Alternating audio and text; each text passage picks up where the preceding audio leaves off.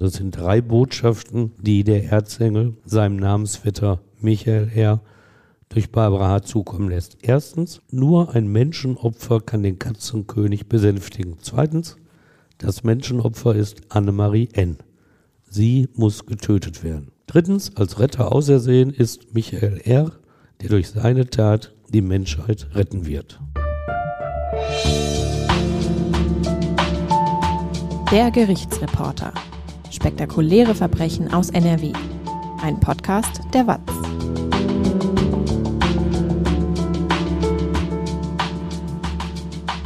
Hallo und willkommen zum Podcast. Ich bin Brinja Bormann und bei mir ist Stefan Wette. Hallo Stefan. Hallo Brinja. Du erzählst uns heute den Fall vom Katzenkönig, einer imaginären Kreatur, die am Möhnesee im Sauerland gelebt haben soll. Wie sich der Polizist Michael R. mit der Geschichte vom Katzenkönig dermaßen manipulieren ließ, dass er bereit war, einen Mord zu begehen, um die Menschheit zu retten, das erfahrt ihr jetzt. Stefan, der Fall, den du uns heute erzählst, klingt ja schon ein bisschen kurios. Er ist ja auch vor Gericht gelandet. War der Katzenkönig auch da? Ja, natürlich war der Katzenkönig da und er hat dieses gesamte Verfahren bestimmt, auch wenn man ihn nicht als Person sehen konnte. Aber der hat auch Geschichte geschrieben, denn das, was das Landgericht Bochum damals aus diesem Katzenkönig-Fall gemacht hat, das plagt heute noch die Studenten der Rechtswissenschaft. Und der gesamte Fall, also nicht das, was in den 1980er Jahren das Landgericht Bochum geurteilt hat, der ganze Fall, der lässt auch wirklich zweifeln an der Vernunft des Menschen. Wie gehen denn eigentlich Juristen mit solchen ungewöhnlichen Fällen um? Ja, du hast ja wahrscheinlich auch deine Vorurteile, was Juristen betrifft und langläufig gelten die ja nicht gerade als sonderlich humor- oder fantasievolle Menschen.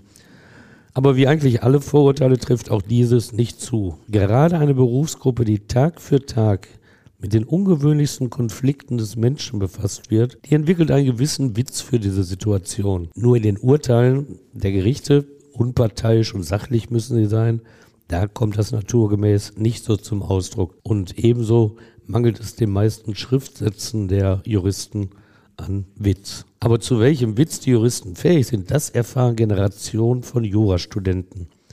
Denn in den Beispielfällen, mit denen die jungen Leute die rechtliche Logik erlernen, da zeigen die lehrenden Rechtskundigen Höhepunkte ihrer Fantasie.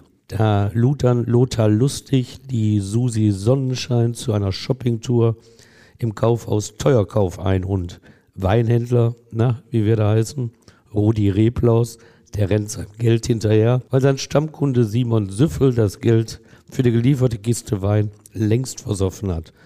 Und so ging es immer weiter in den Übungen. Gustav Grobian tummelte sich dort, aber auch Banker Karl Kapital und nicht zu vergessen der Taschendieb Ludwig Langfinger. Und manch Beispielname geriet im Laufe der Jahrzehnte dann doch zu klischeehaft, sexistisch oder rassistisch. Und dann ist es heutzutage im Studium manchmal auch eher der Kunde A, der dem Weinhändler B 68 Euro 67 Cent für die Kiste Wein schuldet.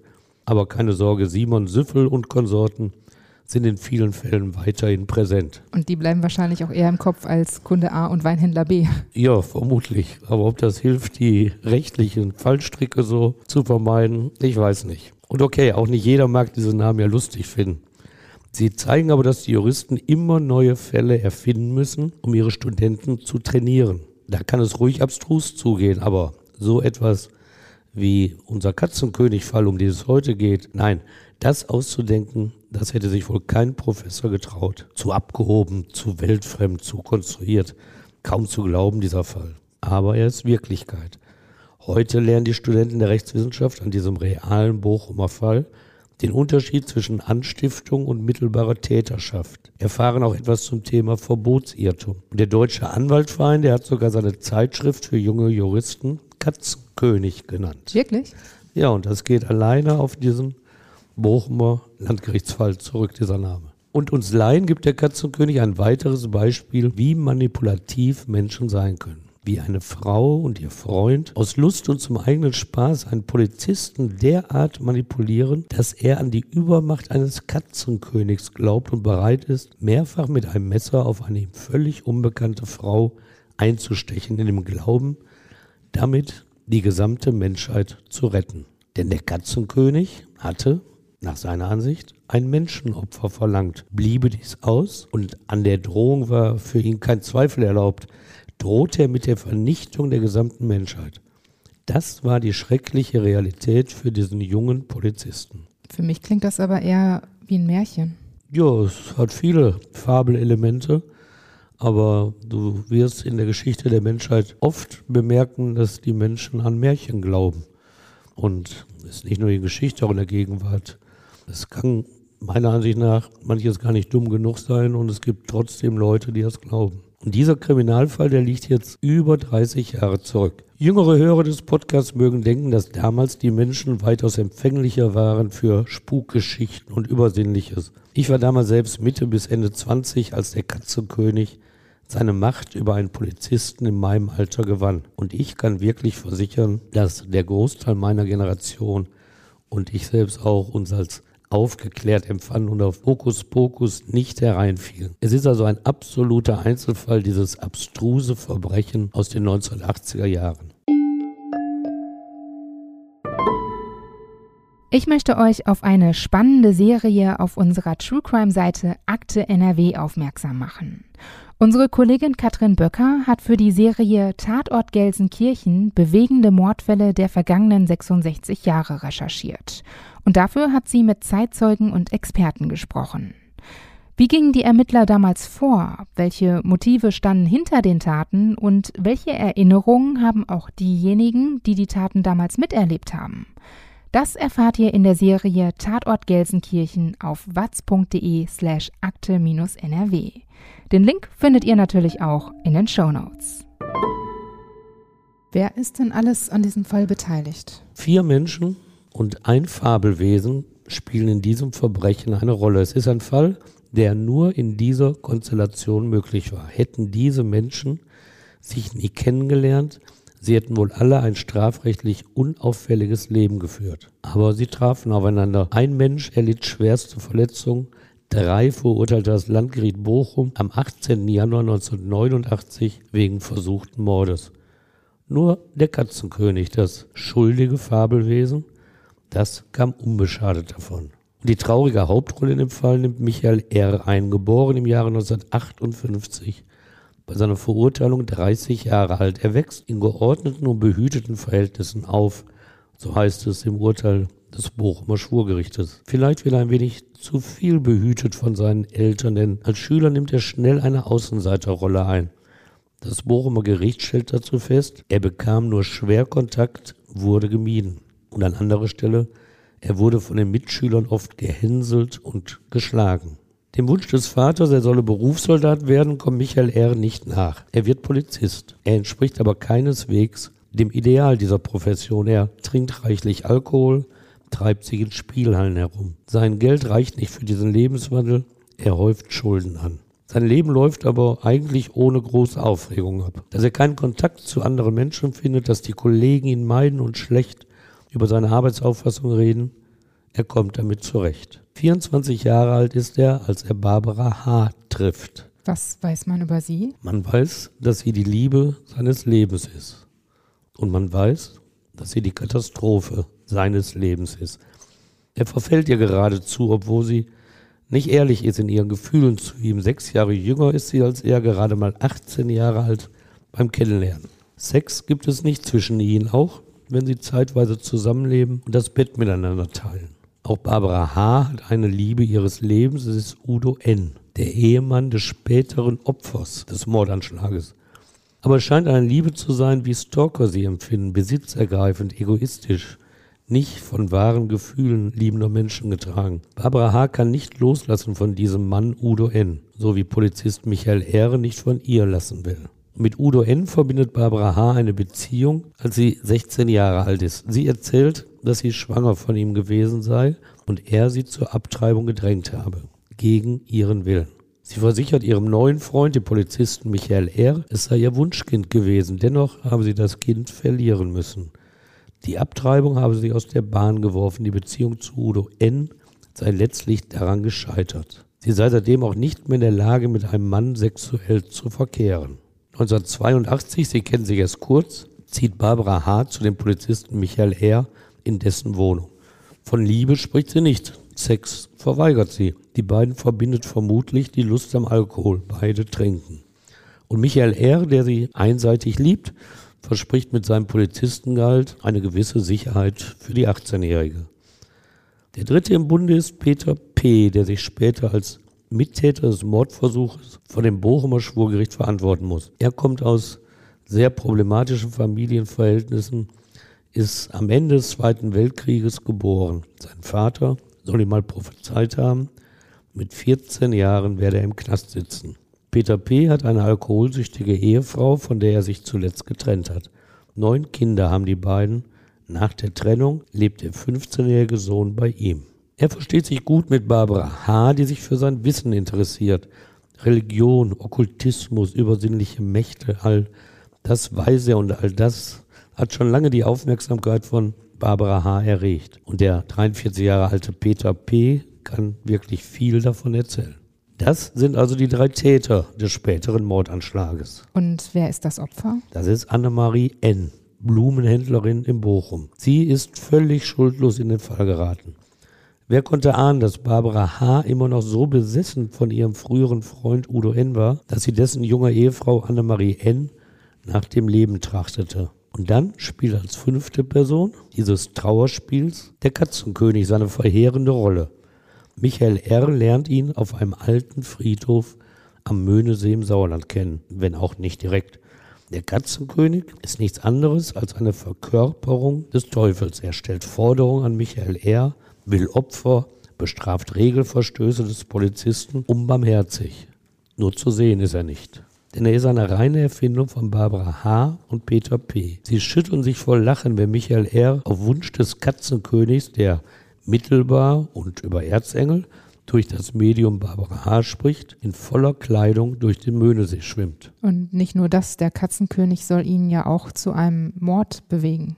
Ja, wir gehen über zum späten Abend des 30. Juli 1986. Da schellt Michael R. bei der Bochumer Blumenhändlerin Annemarie N. Sie hatte ihn erst kurz zuvor zufällig auf der Straße kennengelernt. Beide waren in Begleitung der Polizist Michael R. mit seiner Freundin Barbara H., die Blumenhändlerin Annemarie N. mit ihrem frisch angetrauten Mann Udo N. Es war ein unterkühltes Treffen, weil Barbara H. ja mal was mit dem Mann der Blumenhändlerin hatte.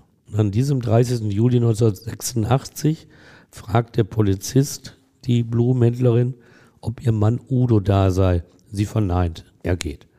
Minuten später ist er wieder da. Er wolle noch ein paar Rosen kaufen sagt er. Geschäft ist Geschäft, sie macht sich an die Arbeit. Na, sagt sie noch, da haben Sie wohl was gut zu machen. Er nickt. Und als sie Rose um Rose in die Hand nimmt, um einen schönen Strauß zu binden, hat er plötzlich ein Fahrtenmesser in der Hand, sticht zu. Zwölfmal. In den Hals, ins Gesicht, in den Körper der Frau.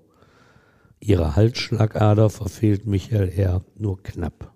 Er sitzt auf der Frau und will weiter zustechen, will vollenden, was er angefangen hat, obwohl er sicher ist, dass sie eigentlich nicht mehr zu retten ist. Erst als ihr Sohn aus einer früheren Verbindung und ihre Freundin in den Laden stürzen, aufgeschreckt durch die Schreie von Annemarie N., lässt Michael R. ab von seinem Opfer. Er flieht und hinterlässt ein Kreuz, geformt aus zwei Rosen. Können Ihr Sohn und die Freundin Annemarie retten? Ja, die sind es nicht direkt, aber sie haben sie eigentlich gerettet, weil sie ihn vertrieben haben. Aber die beiden sind selbst in Panik geraten und haben das weitergesucht und Annemarie N. muss sich selbst zum Telefon schleppen und die Polizei alarmieren. Im letzten Moment, denn dann sagt sie in Ohnmacht und sie wird dennoch durch die Kunst der Ärzte gerettet. Am nächsten Tag schon nimmt die Polizei Michael R. nach kurzer Fahndung fest.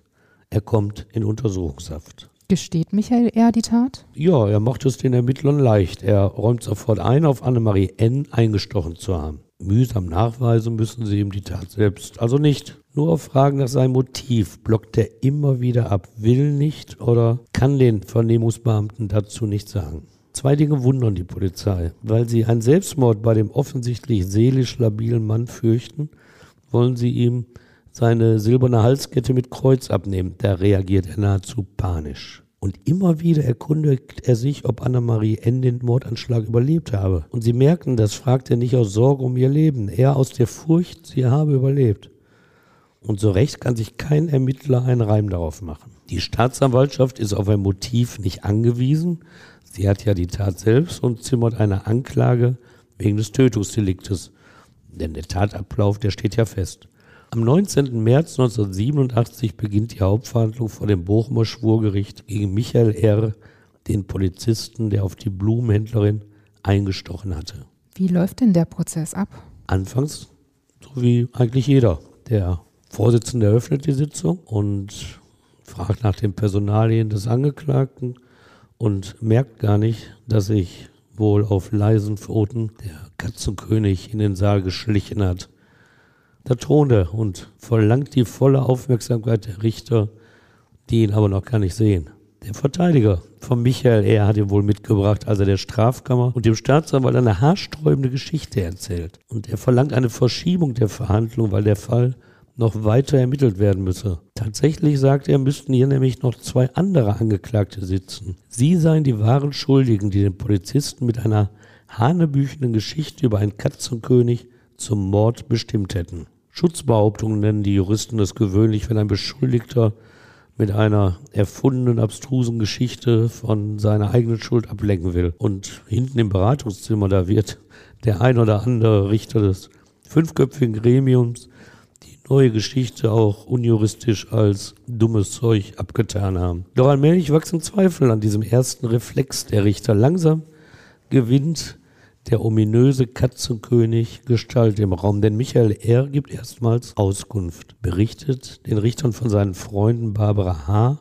und Peter P., die ihm vom übermächtigen Katzenkönig erzählt hatten, von dessen Forderung nach einem Menschenopfer und von seinem Auftrag, den milliardenfachen Mord an der gesamten Menschheit durch ein einziges Menschenopfer abzuwenden. Und irgendwann wirkt das auf die Juristen im Saal wirklich so, als glaube Michael R. fest daran.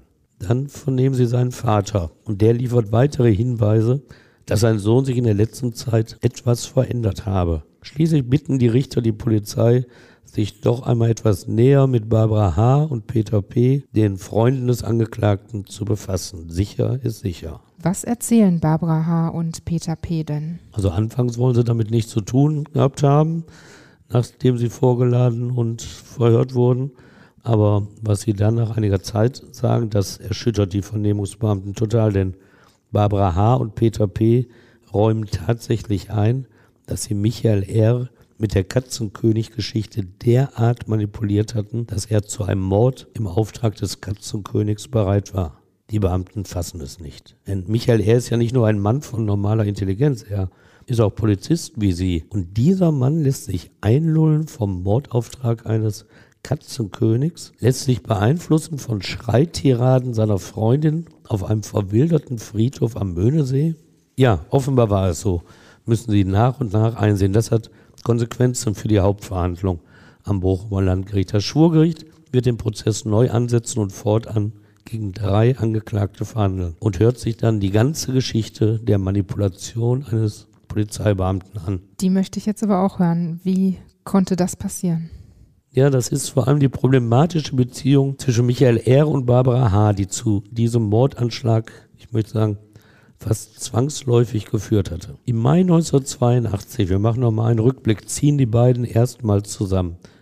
Sie ist 18, er 24 Jahre alt. Die Beziehung ist von Anfang an problembelastet. Sie kommt nicht los von der Beziehung zu Udo N., von dem sie zwei Jahre zuvor ein Kind erwartet und dann abgetrieben hatte. 16 war sie damals. Sie verschweigt das nicht, sondern erzählt es. Michael R. erzählt von einem Trauma, einer seelischen Verletzung, die es ihr unmöglich mache, Sex mit einem Mann zu haben. Wie geht Michael R. damit um? Also er ist hilflos ob dieser Situation, aber vom Typ her und in seiner Liebe zu Barbara ist er auch verständnisvoll.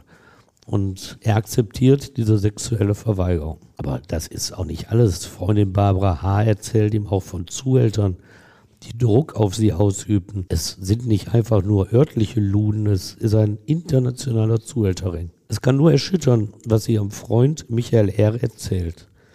Dass diese Zuhälter sie verschleppen, foltern, vergewaltigen. Er glaubt ihr, denn sie kommt morgens oft mit zerrissenen Kleidern, mit blutigen Striemen nach Hause. Geht zur Polizei, rät er ihr, aber sie winkt ab. Denn die Zuhälterorganisation, die hat Verbindung zu den höchsten Kreisen in Polizei und Justiz, behauptet sie.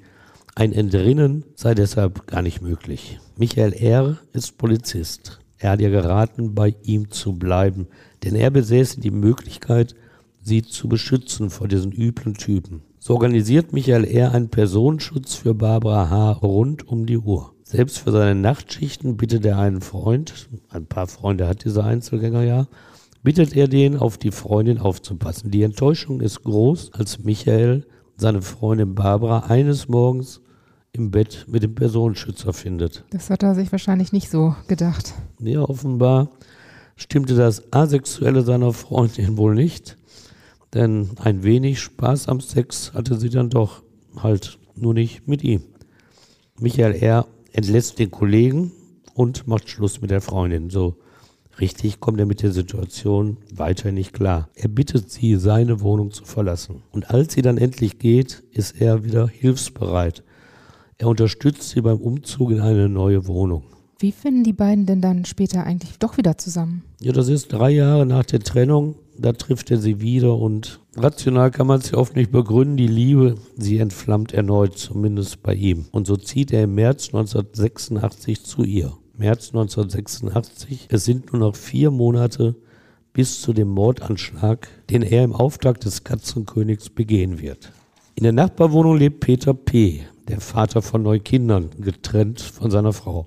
Auch er ist verliebt in Barbara H., aber das weiß Polizist Michael R. nicht. Er weiß auch nicht, dass die beiden über okkulte, mystische Geschichten zusammengefunden hatten. Peter P., der große Geschichtenerzähler mit dem Wissen über längst Vergangenes. Sex hat auch er nicht mit Barbara H., aber ihn stört das nicht weiter. Endlich eine Frau, die sich für die Frühgeschichte von Religion interessiert, die etwas wissen will über Okkultismus. Am Untergang von Atlantis zeigt sie Interesse, liest mit ihm mystisch-historische Bücher wie Die Nebel von Avalon oder Der Hexenanwalt. Gemeinsam suchen sie alte Burgen auf. Der im 14. Jahrhundert lebende Graf Salentin aus dem Geschlecht der Fürsten zu sein Wittgenstein bewegt Barbara H. so intensiv, dass sie ihn in die Zeit des Untergangs von Atlantis 12.000 Jahre zuvor verlegt. Dort seien sie alle Verschwisterte vom alten Blut gewesen und seitdem durch die Zeitalter gewandert. So erzählt sie das zumindest Michael R. Und man muss nur daran glauben, dann stimmen diese Erzählungen, sind in sich logisch. Wer weiß schon genau, was Graf Salentin alles so getrieben hat.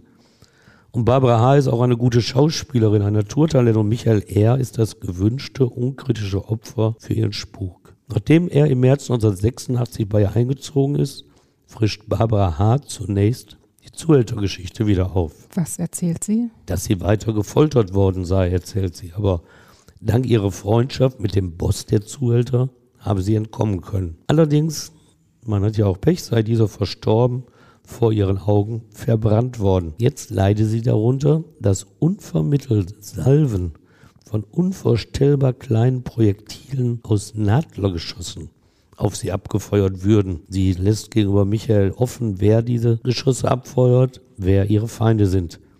Michael schildert diese Ereignisse in seinen 170 Seiten Aufzeichnung, die er in der Uhr verfasst hat. Da erzählt er zum Beispiel, wie er beobachtet hat, wie seine platonische Freundin Barbara immer wieder zusammenzuckt, wenn sie draußen spazieren gehen und diese Geschosse sie treffen, wie sie zeitweise Gehör, Sehen oder Sprache verliert. Es ist eine große Inszenierung nur für ihn, die er als Wahrheit nimmt, obwohl sie gelogen ist. Er beschreibt konkret einen Spaziergang durch den Park im Bochum Hiltrop, wie Barbara H. ihm plötzlich von einer Katze erzählt, die sie paar Meter vorher sieht, die er aber gar nicht wahrnimmt. Wie sie in seinen Arm zusammensackt, offenbar getroffen von diesen Nadlergeschossen. Ja, seht ihr nicht, da, im Gebüsch ruft sie und Michael R., er sieht rein gar nichts. Zum Schluss schreibt er, dies alles kam mir reichlich merkwürdig vor, aber ich stellte keine Fragen. Und wie kam sie dann auf die Geschichte vom Katzenkönig? Ja, es war natürlich ein großer Spaß, den sie da betrieben hat, so eine Inszenierung und so hat sie nochmal einen draufgesetzt. Es gibt, glaube ich, in der Historie keine weitere Geschichte vom Katzenkönig. Das ist wohl ihr Original. Und das war schon eine tolle Geschichte. Denn unterstützt von ihrem Nachbarn Peter P. erzählt sie jetzt dem Michael vom Katzenkönig. Der lebe am Möhnesee im Sauerland in der Nähe eines alten Friedhofes mit drei Kindergräbern. Sie muss zeitlich sehr weit zurückgehen, um Michael Herr die Existenz des Katzenkönigs zu erklären. Genau 12.000 Jahre sind es, die sie in die Vergangenheit blickt. Damals lebten sie alle auf Atlantis. Barbara H., Peter P., auch Michael R. und natürlich der Katzenkönig, ja, auch Graf Salentin. Atlantis, jenes sagenhafte Inselreich, das laut der Erzählung des griechischen Philosophen Platon um 9600 vor Christi Geburt unterging. Sie alle, erzählt Barbara H., seien in diesen Untergang verstrickt gewesen. Vor allem sie selbst, weil sie die Ehe mit dem Herrscher von Atlantis verweigert habe. Sie sei deshalb der Gottheit der Finsternis ausgeliefert worden, einer Kreatur, die später von den Menschen Teufel genannt wurde und aktuell als Katzenkönig am sauerländischen Möhnesee lebe. Zu erkennen sei dieser an einer menschlichen Hand anstelle einer der vier Pfoten. Er sei es gewesen, der Atlantis habe untergehen lassen. Verständlich, dass der Deibel sich nach einer solch monströsen Tat ins Sauerland zurückzog. Michael R. glaubte das. Er glaubte das wirklich? Ja, er glaubte das wirklich. Und er glaubte noch viel mehr, denn sie belässt es nicht bei der Schilderung dieser Katastrophe des Untergangs von Atlantis. Sie erzählte, dass alle drei diesen Untergang nicht verhindert hätten und deshalb schuldig geworden seien. Doch zur Wiedergutmachung hätten sie geschworen, die Menschheit künftig zu retten. Das klingt weit hergeholt. Im Urteil des Bochumer Schwurgerichtes wird ausdrücklich festgehalten, wie das Trio angeblich mehrfach wiedergeboren wurde, um zu helfen. Und zumindest Michael R. zeigte sich davon überzeugt. Das Urteil gibt seine Sicht wieder. Und wenn du dich fragst, ob er das wirklich alles geglaubt hat, dann hör mal zu, was die Richter reingeschrieben haben. Hier fängt das Zitat an. Im Laufe der Jahrtausende seien die drei auch mehrfach hilfreich in Erscheinung getreten, unter anderem als Maria und Josef, als Johannes der Täufer und Graf Salentin vom Geschlecht sein Wittgenstein. Auch der Angeklagte P sei in einer ähnlichen Funktion zur Erde zurückgekehrt, und zwar als Papst Pius III. Das alles hat seine Wirkung. Michael R., der Polizist, geht seiner Arbeit nur noch unregelmäßig nach. Immer stärker wird er in die religiös-mythischen Erzählungen seiner Freunde eingebunden. Sie pflegen diese Beziehung, denn Michael R. unterstützt die beiden Sozialhilfebezieher aus seinem laufenden Gehalt mit finanziellen Zuwendungen. Dafür bekommt er auch wirklich einiges am Programm geboten, denn der Katzenkönig den sie in den vergangenen Jahrtausenden als Trio schon mehrfach unschädlich gemacht hatten, ist 1986 zurückgekehrt, will die Menschheit vernichten. Wo der Teufel in Katzengestalt denn lebe, will Michael R. jetzt wissen. Barbara H. sagt es ihm. Am Möhnesee, im nördlichen Sauerland, genauer auf einem verlassenen Friedhof. Und nahezu jeden Abend fahren sie nun zu dritt zu diesem Friedhof. Und treffen Sie da den Katzenkönig? Ja, mittelbar. Der eine mehr, der andere weniger. Michael R. eben weniger. Denn Barbara H. ist das Medium, das die Nachrichten des Katzenkönigs empfängt. Allerdings auch nicht direkt vom Katzenkönig, sondern sie empfängt die von den vier Erzengeln und vom Grafen Salentin. Diese flüstern ihr ein, was der Katzenkönig als nächsten Schritt plane, um die Menschheit zu vernichten. Das erzählen sie dann Michael R. weiter und Barbara H. und Peter P. wirken dabei sehr überzeugend. So langsam wächst der Glaube des Polizisten Michael R. an den übermächtigen Katzenkönig. Ich frage mich trotzdem immer noch, wie er das glauben konnte. Ja, vielleicht wenn du mal in meinem Alter bist, wirst du auch feststellen, was ich vorhin gesagt habe, wie viel Unsinn die Leute zu glauben bereit sind. Ich habe es ja auch zuerst gar nicht richtig mitgekriegt, dass in unserer Corona Pandemie ganz viele Leute da glauben, dass Bill Gates uns alle einen Chip eingepflanzt hätte um uns zu überwachen, zu kontrollieren oder sonst was. Da sind ja auch so Geschichten. Ich denke, in der Vergangenheit, was die Leute geglaubt haben, in den letzten Jahrhunderten, wofür die Juden alles verantwortlich seien. Nein, die Menschen glauben viel dummes Zeug. Deshalb ist unsere Aufgabe eigentlich auch, den Großteil der gutwilligen Menschheit auch zu informieren, wie es ist im Leben. Und das tun wir auch mit unserem Podcast, dass wir darauf aufmerksam machen, dass es so Menschen gibt. Ich hoffe, das war jetzt nicht zu belehrend. Aber wenn wir uns mal so reinversetzen in den Michael her, für diesen Polizisten, da müssen die Wochen vor dem Mordanschlag ja auch schrecklich sein. weil für ihn alles wahr klingt. Und seine Mitschreiter Barbara H. und Peter P., die wissen ja, dass das alles nur eine große Lügengeschichte ist, die sie inszenieren. Anfangs zweifelt er ja noch an ihren Ritualen, hält sie für ein wenig exzentrisch, für so ein bisschen gaga. Aber die Zeichen, dass sie recht haben, die mehren sich für ihn.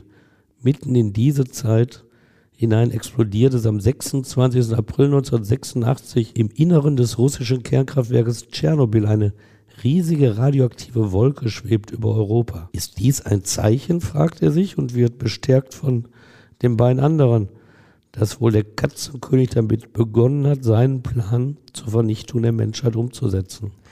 Was sind das eigentlich für Rituale, die Sie durchführen? Ja, erst beten die drei Freunde gemeinsam am Fuß eines großen Kruzifixes auf dem Friedhof. Dann gerät Barbara H. plötzlich in wilde Zuckungen, schreit, laut ruft Mörder, Mörder. Und die Erzengel, die ihnen helfen und durch Barbara H. sprechen, die geben auch Auskunft, was passiert ist. Denn durch die Fehler von Michael R. ist zum Beispiel gerade Graf Salentin durch den Katzenkönig gestorben, getötet worden. Oder der behaarte Vierbeiner mit der menschlichen Hand hat die Erzengel gefoltert und 50 ihrer Helfer getötet. Und dass der Katzenkönig selbst in Barbara H. gefahren ist und sie beherrscht, auch das bemerkt Michael R., denn in diesen Momenten liegt sie zunächst starr am Boden, dann will man sie ins Auto tragen, aber dann wehrt sie sich plötzlich mit aller Kraft gegen diesen Versuch. Und die Wahrnehmung von Michael R. hat sich durch all diesen Hokuspokus verändert. Und wenn du dann irgendwann gesagt kriegst, nur durch deine Tat kannst du die Menschheit retten, dann muss das schrecklich sein.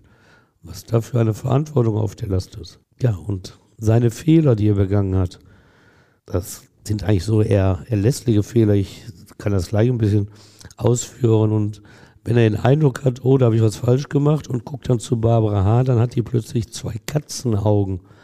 Natürlich nur in seiner Vorstellung. Oder sie zeigt mit gekreuzten Fingern auf ihn. Und er bekommt nur durch diese Geste einen solchen Schlag auf sein Herz, dass er den Tod nahe wähnt. Das nennt man, glaube ich, Autosuggestion. Jedenfalls äh, die Psyche des Menschen, die spielt einem Streiche genug. Und den Tod der 50 Helfer der Erzengel, die hat er zum Beispiel verursacht, weil er trotz der ausdrücklichen Aufforderung der himmlischen Engel wach zu bleiben, vor Erschöpfung in einen tiefen Schlaf verfallen war. Das war sein Fehler. Auch das Rauchen hatten ihm die Engel verboten.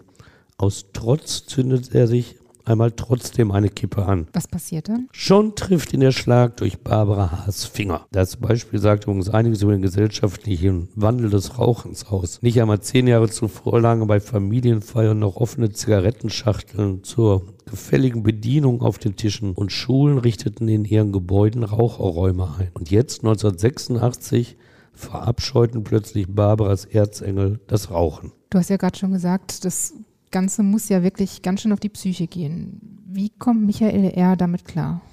Ja, eigentlich gar nicht. Es zerreißt ihn innerlich. Er hat auch keine Kraft mehr, sich gegen dieses Schauspiel aus dem Schattenreich aufzulehnen. Wie gesagt, er glaubt zusehends an die Hirngespinste. Durch Barbara H. stellen die Erzengel ihm auch Aufgaben, um die Macht des Katzenkönigs zu schmälern. Fast jeden Abend muss er deshalb in voller Kleidung 20 Minuten lang im Möhnesee schwimmen. In Todesangst kehrt er zurück, wäre fast in die Tiefe gerissen worden. Beinahe hätte ihm die Kraft zur Rückkehr gefehlt. Das ist der Teufel, der Katzenkönig, der dich zog, erklären ihm die beiden Freunde. Er will dich holen, flunkern sie. Aber jedes Mal, wenn er den Kampf gewonnen habe, sei die Macht des Katzenkönigs verringert und die Menschheit für einige Zeit gerettet. Michael R. sucht jetzt auf den Wunsch von Barbara H. Hilfe bei Gott und lässt sich von einem katholischen Pfarrer christlich taufen. Doch da hat er wohl etwas falsch verstanden, denn die Kirche lehnt Götzendienst und Aberglaube, der in den Ritualen am Mödesee zum Ausdruck kommt, entschieden ab. Ich vermute mal, dass Michael R. dem Pfarrer auch nichts vom Katzenkönig erzählt hat. So viel Realität sind wir da wohl noch gehabt haben. Und was von den beiden Freunden, nennen wir sie mal Freunde, bislang als wahnwitziges Spiel vorgetragen wurde, es wird plötzlich grausige Realität, als Barbara H. erfährt, dass ihre große Liebe Udo N. geheiratet hat. Ihr Hass, genährt aus der unerfüllten Sehnsucht, gewinnt durch dessen Hochzeit an Intensität und richtet sich gegen die Ehefrau Annemarie N. In furchtbarer Konsequenz erkennt Barbara H., welch williges Werkzeug mittlerweile Michael R. in ihrer Hand darstellt. Ihren Plan, Annemarie N. zu töten, wer könnte ihn besser verwirklichen als dieser Polizist? Peter P., ihr Freund und Nachbar, unterstützt sie darin, denn er ist eifersüchtig auf den Polizisten, vor allem nachdem Barbara H. sich mit dem Rivalen im Frühsommer 1986 auch noch verlobt hat. Und wie bekommen die beiden Michael R. dann dazu, dass er Annemarie N. umbringen will? Welche Geschichte erzählen sie ihm diesmal? Ja, es ist natürlich wieder der Katzenkönig. Der bietet sich ja dafür an. Und Michael R. ist erst ahnungslos und dann ist das Ganze ausweglos für ihn. Er ahnt ja gar nicht anfangs, zu welcher Tat Barbara ihn auserwählt hat. Was ihm nur auffällt, und das ist die Strategie seiner Freundin, seiner Verlobten, muss man sogar sagen. Was ihm auffällt, seine angeblichen Fehler nehmen zu. Fast jeden Abend am Möhnesee werfen die Erzengel ihm Versäumnisse vor. Es liegt an ihm, wenn der Katzenkönig gewinnt. Diesem Vorwurf wird er immer wieder ausgesetzt. Und eines Abends ist Barbara H. gar nicht mehr anzusprechen. Sie blickt durch ihn hindurch, völlig apathisch. Dann ergreift sie einen Stift und schreibt auf ein Stück Papier einen verwirrenden Satz. Ein Mann tötet eine Frau wie tötet man eine Frau? Später sagt sie zu Michael, Graf Salentin habe ihre Hand geführt. Sie wisse auch nicht, was dort mit ihr passiert sei. Es kommt noch dicker. Es ist der 23. Juli 1986, zwei Tage bevor Udo N. Annemarie ehelichen will. Michael R. ist immer erschöpfter. Er kann nicht mehr. Doch die Erzengel verlangen immer mehr Leistung von ihm, um den Katzenkönig in seine Schranken zu verweisen – da greift Barbara H. wieder zum Stift. Diesmal sind es wirklich detaillierte Angaben, die auch Michael R. verstehen muss. Was schreibt sie auf? Also sie, der Erzengel Michael natürlich, nur durch ihre Hand. Und das sind drei Botschaften, die der Erzengel seinem Namensvetter Michael R. durch Barbara H. zukommen lässt. Erstens, nur ein Menschenopfer kann den Katzenkönig besänftigen. Zweitens, das Menschenopfer ist Annemarie N. Sie muss getötet werden. Drittens, als Retter ausersehen ist Michael R., der durch seine Tat die Menschheit retten wird. Die Erkenntnis trifft den Polizisten in seinem Wahn wie ein Schlag. Für ihn ist das ja alles die Wahrheit, aber er weiß jetzt ja auch, dass man einen anderen Menschen nicht töten darf. Zuletzt hat er es noch von der Taufe gelernt, denn das fünfte Gebot der Christenheit verbietet ja ausdrücklich das Töten. Aber wie soll er mit der Schuld leben, dass durch ihn Milliarden Menschen sterben, nur weil er nicht bereit ist, Annemarie N. zu töten? Ein Mensch gegen die Menschheit. Was wiegt stärker? Wie entscheidet er sich? Ja, der innere Konflikt ist die Hölle für ihn. Das droht ihn zu zerreißen. Es ist, als ob deine beiden Kinder über dem Abgrund hängen. Jedes bewahrst du mit einer Hand vor dem Absturz. Aber Du weißt, deine Kraft reicht nur für eines von ihnen. Was tun? Das eine retten, das andere abstürzen lassen? Da kannst du gleich mit beiden Kindern in die Tiefe springen. Und plötzlich kommt auch Michael R. die Idee, sich aus diesem Dilemma durch seinen Selbstmord zu lösen. Er will sich jetzt selber umbringen? Ja, wie sonst sollst du aus dem Konflikt herauskommen, einen Menschen durch deine eigene Hand zu töten, aber sonst die Menschheit zu verlieren. Da will er sich verabschieden, auch wenn er damit dem Katzenkönig ja freie Bahn lassen würde. Aber das ist ja alles nicht mehr rational zu fassen. Und er vertraut sich Peter P. an, aber der drängt ihn zum Mord. So, die Eifersucht ist vielleicht nicht mehr so stark gewesen, sondern er will das jetzt durchziehen, um Barbara H. auch zu besänftigen. Und Peter P. sagt zu Michael, das muss gemacht werden, das siehst du doch. Und das fünfte Gebot, ach, das war doch der Erzengel persönlich, der ihm den Mordauftrag gab. Michael R. sieht keinen Ausweg. Am 30. Juli 1986, nur fünf Tage nach ihrer Hochzeit mit Udo N., sucht Annemarie N. auf und sticht zu. Es gab für ihn einfach keinen Ausweg. Die siebte Strafkammer des Landgerichts Bochum hört sich die Erzählung der drei Angeklagten an und übernimmt sie trotz anfänglicher Zweifel. Und wie urteilt das Gericht dann? Es wird am 21. Dezember 1987 die drei Angeklagten wegen versuchten Mordes verurteilen. Barbara H. und Peter P. bekommen als Mittäter lebenslange Haft. Lediglich bei Michael R., dem Werkzeug der beiden, sieht das Schwurgericht eine verminderte Schuldfähigkeit und verurteilt ihn nur zu neun Jahren Haft. Allerdings weist sie ihn auf nicht absehbare Zeit in die geschlossene Psychiatrie ein. Und rein rechtlich hat das Urteil Bestand. Auch der Bundesgerichtshof in Karlsruhe hat keinen Zweifel daran, dass zwei Menschen mit der erfundenen Geschichte vom Katzenkönig einen anderen Menschen derart zu manipulieren verstanden, dass er zum Mord bereit war. Auch die juristisch knifflige Unterscheidung zwischen Mittäterschaft und Anstiftung zum Mord, die das Bochumer Schwurgericht vornahm, entsprach den Überlegungen des Bundesgerichtshofes. Diese Rechtskonstruktion der mittelbaren Täterschaft, die erstmals behandelt wurde, sie plagt noch heute Jurastudenten in ihrer Ausbildung. Allerdings empfanden die obersten Richter die Strafmaße als etwas zu hoch und so änderte eine andere Bochumer Kammer das Urteil am 18. Januar 1989 etwas ab. Nur noch 14 Jahre Gefängnis für Barbara H. und 11 für Peter P. Michael R. bekam ebenfalls etwas günstigere acht Jahre, es blieb aber bei der geschlossenen Psychiatrie. Wer das alles für eine gut erfundene Geschichte hält, weil kein Mensch einen solchen Blödsinn glaubt, der muss sich eines Besseren belehren lassen, denn in solchen Fällen belegen Gerichtsakten den Wahrheitsgehalt. Der Katzenkönig-Fall liegt noch heute unter dem Aktenzeichen 4 STR 352 aus 88 im Archiv des Bundesgerichtshofes. Da liegt übrigens auch der Sirius-Fall. Aktenzeichen 1 STR 168 aus 83. Er lässt die meisten auch an der Leichtgläubigkeit der Menschen verzweifeln. Als Gerichtsreporter wundert mich das nicht. Gerade in Betrugsfällen kann keine Lüge dreist genug sein, um nicht doch jemanden zu finden, der sie glaubt. Und was war mit dem Sirius-Fall? Einmal rechtlich werden da auch wieder die Jurastudenten mitgeplagt, denn sie lernen daran noch heute die Unterscheidung zwischen strafbarer Tötung in mittelbarer Täterschaft und strafloser Teilnahme am Suizid.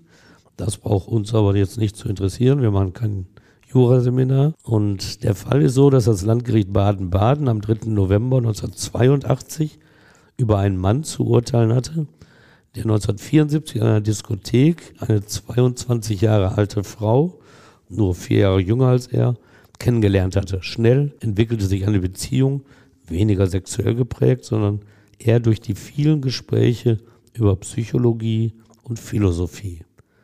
Laut Gericht nahm er die Stellung eines Mentors für die junge Frau ein. Sie sah ihn völlig unkritisch, nahm ihm auch seine Geschichte ab, dass er vom Stern Sirius auf die Erde gekommen sei. Die Sirianer, so erzählte er ihr, seien eine höher stehende Rasse und er habe den Auftrag, einige wertvolle Menschen auf ihrem Weg zu einem anderen Planeten oder gar zum Sirius zu begleiten. Dafür müssten ihre irdischen Körper aber völlig zerfallen, bevor sie sich in einem neuen, geistig weiterentwickeln. Und wie soll das gehen? Also er ist richtig konkret geworden. Am Genfer See stünde bereits in einem roten Raum ein neuer Körper für sie zur Verfügung. Und in den werde sie nach erfolgreicher Selbsttötung ihres menschlichen Körpers hineinschlüpfen. Der Mann vom Sirius kannte sich aber auch aus mit irdischen Problemen, weil sie mit ihrem neuen Körper ja noch eine gewisse Zeit auf Erden leben müsse, riet er ihr, sie solle eine Lebensversicherung abschließen über 250.000 D-Mark, bei Unfalltod sogar 500.000. Dieses Geld werde er dann abholen und ihr sofort nach Genf bringen. Keine Glaub, Frage. Glaubte die Frau das? Ja, das glaubte sie, denn zu diesem Zeitpunkt war sie 30 Jahre alt, eigentlich vernünftig genug, sehnte sie den Übertritt in den neuen Körper und den Weg zum Sirius förmlich herbei. Und sie legte sich am 1. Januar 1980 in ihre Badewanne, warf den eingeschalteten Föhn ins Wasser. So war der Plan, der mit ihrem Mentor abgesprochen war. Er selbst hatte sich übrigens bewusst in einer anderen Stadt aufgehalten weil auf Erden, nicht auf dem Sirius, Jahre zuvor schon seine erste Frau Selbstmord in seiner Nähe begangen hatte und er da in Verdacht geraten war, ein bisschen mitgewirkt zu haben. Und deshalb suchte er jetzt Abstand räumlich. Er rief aber zur Kontrolle seine Freundin an. Zu seiner Überraschung nahm sie den Hörer ab. Sie lebte also noch. Drei Stunden lang gab er jetzt am Telefon Anweisungen, wie sie doch noch durch einen Stromstoß in den neuen Körper gelangen könne. Aber es funktionierte nicht. Und wie ein Gutachter später zeigt, hatte ein Baufehler der Badewanne den tödlichen Stromstoß verhindert. Ja, aus war's für den Mann vom Sirius. War nichts. Mit 500.000 Mark von der Lebensversicherung. Wurde er denn dafür verurteilt? Ja, das wurde er. Er selber sprach allerdings von Unschuld, von einer Hetzjagd der Justiz und sein Verteidiger sah sogar eine nicht strafbare Hilfe zum Selbstmord. Und dennoch verurteilte ihn das Landgericht Baden-Baden zu sieben Jahren Haft wegen versuchten Mordes. Denn, so das Gericht, die Frau habe ja keinen Selbstmord begehen wollen, sondern nur in einen anderen Körper übergehen wollen. Er dagegen sei sehr wohl von der Endgültigkeit ihrer Handlung in der Badewanne ausgegangen und habe sie aus Habgier zu einem Werkzeug zur Selbsttötung gemacht. Er habe sich deshalb der mittelbaren Täterschaft schuldig gemacht. Seine Revision nutzte ihm nichts. Der BGH bestätigte am 5. Juli 1983 seine Verurteilung. Nach Haftverbüßung musste er, aber dies jetzt nur am Rande so für dich erzählt, musste er weitere zwei Jahre und drei Monate im Gefängnis bleiben. Denn selbst aus der Haft heraus hat er eine Frau betört, eine Briefkastenfirma gegründet und auf diese Art viel Geld erschwindelt. Der klassische Betrüger. Stefan, danke, dass du uns diese durchaus kuriosen, aber wahren Fälle erzählt hast. Ja, habe ich doch gerne gemacht. Und auch euch danke fürs Zuhören. Ich freue mich, wenn ihr auch beim nächsten Mal wieder dabei seid. Bis dann. Ja, tschüss, bis dann.